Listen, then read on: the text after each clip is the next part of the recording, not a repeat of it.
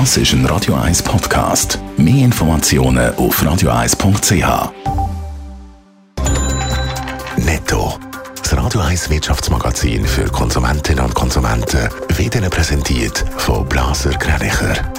Wir beraten und unterstützen Sie bei der Bewertung und dem Verkauf von Ihrer Liegenschaft blasergreinicher.ch Adrian Sutter. Sergio Motti hat offenbar nur 48 Stunden gebraucht, um auf die Anfrage als neuer CEO bei der UBS zuzusagen.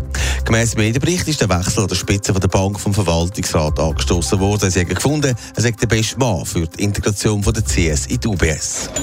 Credit Suisse hat gewisse Traktanten aus der Generalversammlung streichen lassen. So hat der Verwaltungsrat den Antrag für einen Sonderbonus von 70 Millionen Franken gestrichen. Auch die Geschäftsleitung soll nicht entlastet werden. Auch Dividenden werden keine ausgezahlt. Das hat der Bund bei der Übernahme durch die UBS so verfügt.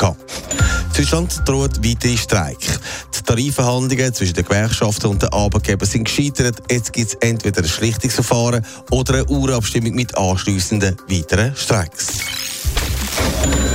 Das ist der neue, alte, wo du als neuer Chef installiert, der Sergio Ermotti. Adrian Sutter, wie vorher gehört, ist es offenbar schnell gegangen, dass es zu dem Wechsel gekommen ist. Also der Tagesanzeiger hat so eine Chronologie von den Geschehnissen hinter den Kulissen, die aufzeigt, wie der Wechsel an der Spitze von Ralf Hammers zum Sergio Ermotti abgelaufen ist. Am Sonntag, am 19. März, ist ja die Übernahme von der CS verkündet worden.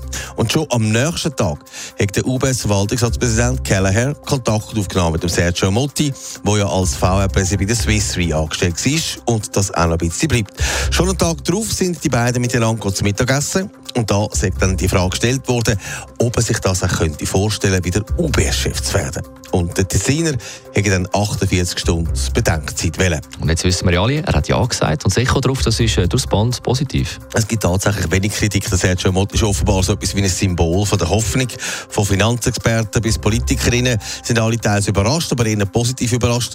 Bei der UBS-Verwaltung selber ist auch die Meinung der Experten die, dass der Sergio Motti der richtige Mann ist, der die Integration von der CS in die UBS machen soll. Hart ist ein bisschen für den jetzigen CEO Ralf Hammers. Er muss seinen Posten räumen. Er zeigt dafür zwar Verständnis, auch wenn er an der gestrigen Medienkonferenz doch ein bisschen wehmütig gezeigt hat. Netto, das Radio 1 Wirtschaftsmagazin für Konsumentinnen und Konsumenten.